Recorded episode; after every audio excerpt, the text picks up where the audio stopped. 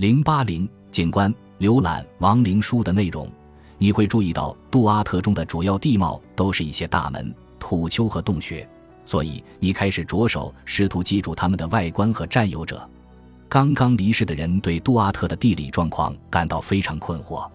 看着这本书中的第一个咒语，你可能会担心罗斯陶的蛇，他们靠人的肉体生活并吞下他们的血液。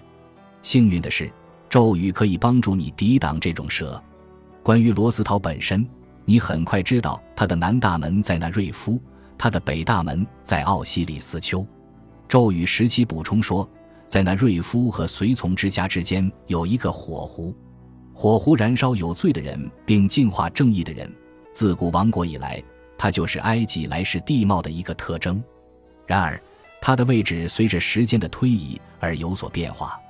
在新王国时代，火湖通常被描绘成一个方形或长方形的水池，每边都有一个狒狒，每个狒狒身边都伴有表示火的象形文字符号。在两道书中，它可以通过两个门进入。黑暗之门和火门。